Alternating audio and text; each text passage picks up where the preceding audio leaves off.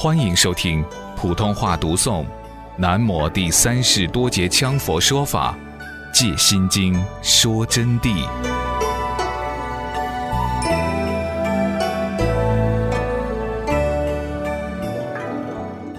但知色一空显，色空不异，就是说，但是你知道，色是依附在空上显出来的。比如说，我们刚才坐在这儿，坐在这儿。我们站在这整个物体的中间，那么就依空显出来，依空显色，所以色空并不异。如地大之色，所见之楼十八层立。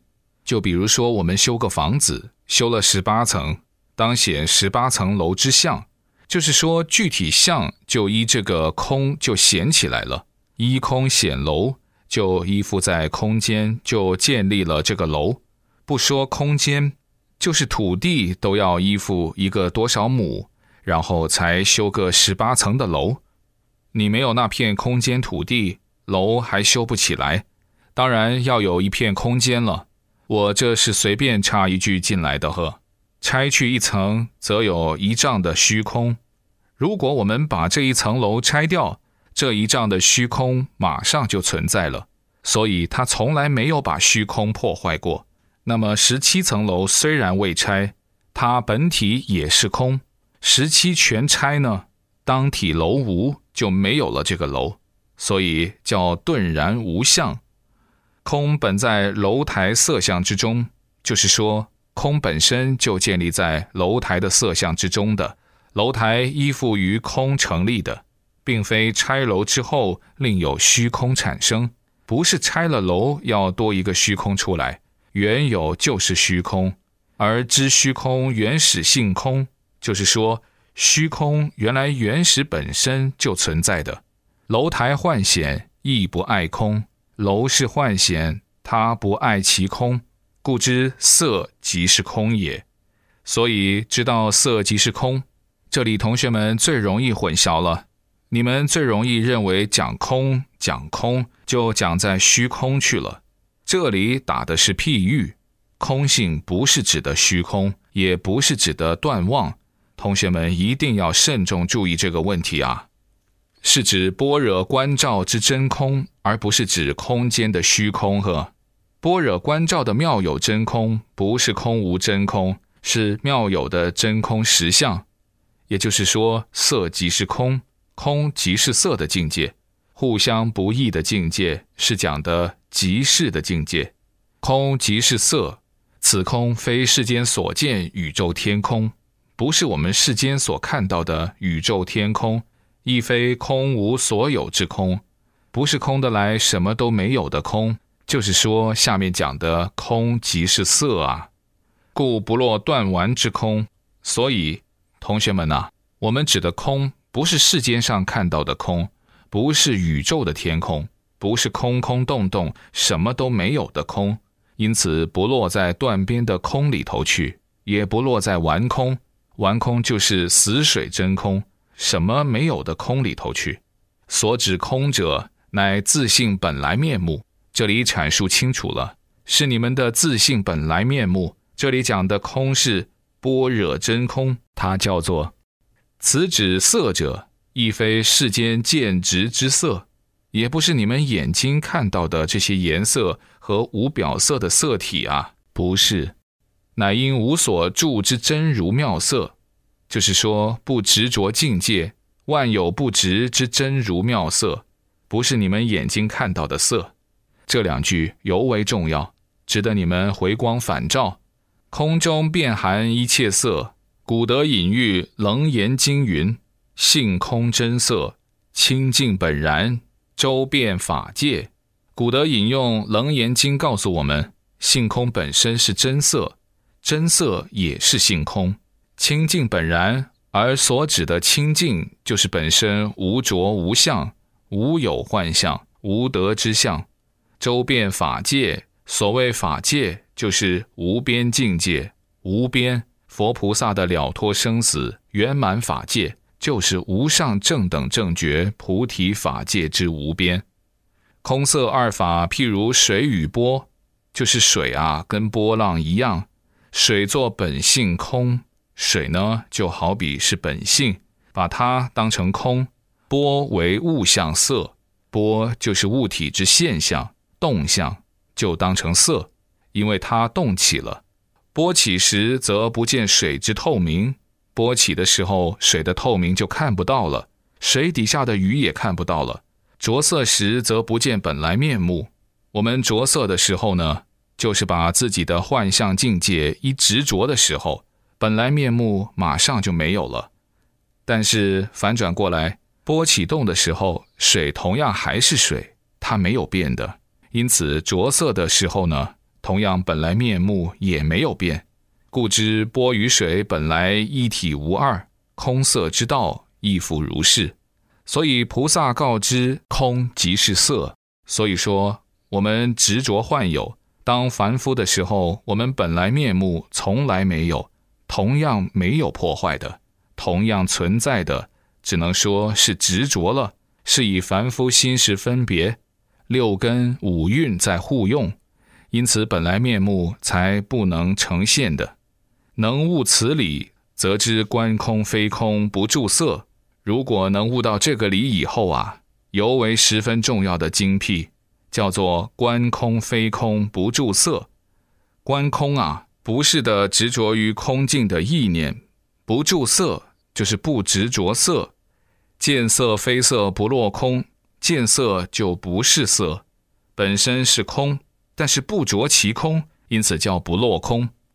空色不异是明道，不住断肠二边中，就是说空色互相不异，而空色即是，因此不住在断边和长边这两种境界里头。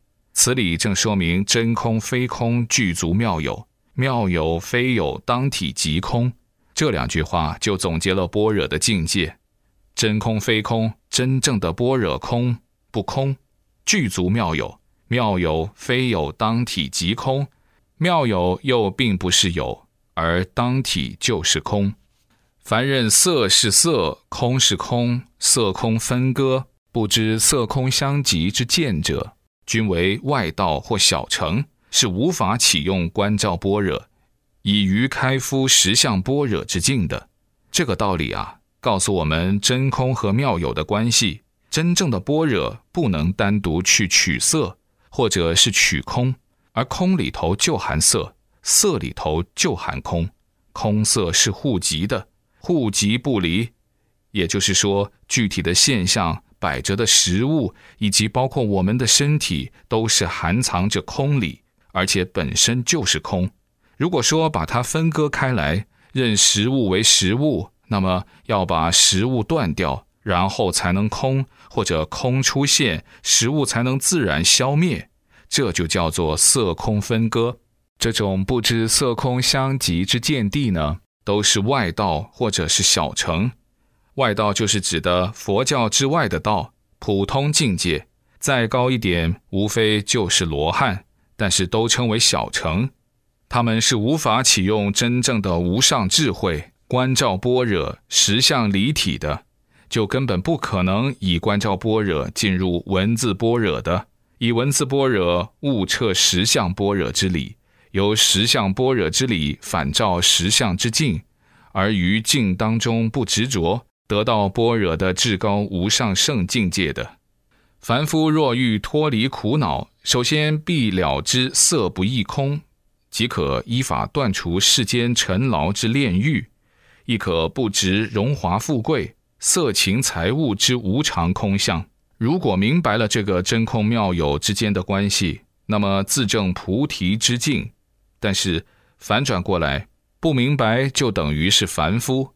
但凡夫要想脱离苦恼，首先必须要了知色是不能离开空的，空也不能离开色的，色就是空。空即是色，证到这一步以后，就包括外道小乘都可以转进，那么就可以依法断除世间尘劳的炼狱，就是红尘之中的一切苦恼烦恼均能断除，一切恋情爱欲食欲都可以断除，亦可不执荣华富贵，就包括当官发财荣华富贵，同样不予执着。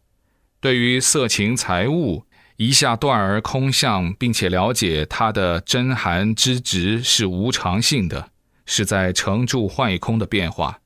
若要正达般若定，首先得以文字般若了其菩萨所说意趣，则可行观照般若之真照；以观照般若之真照，则可夺取实相般若之事理。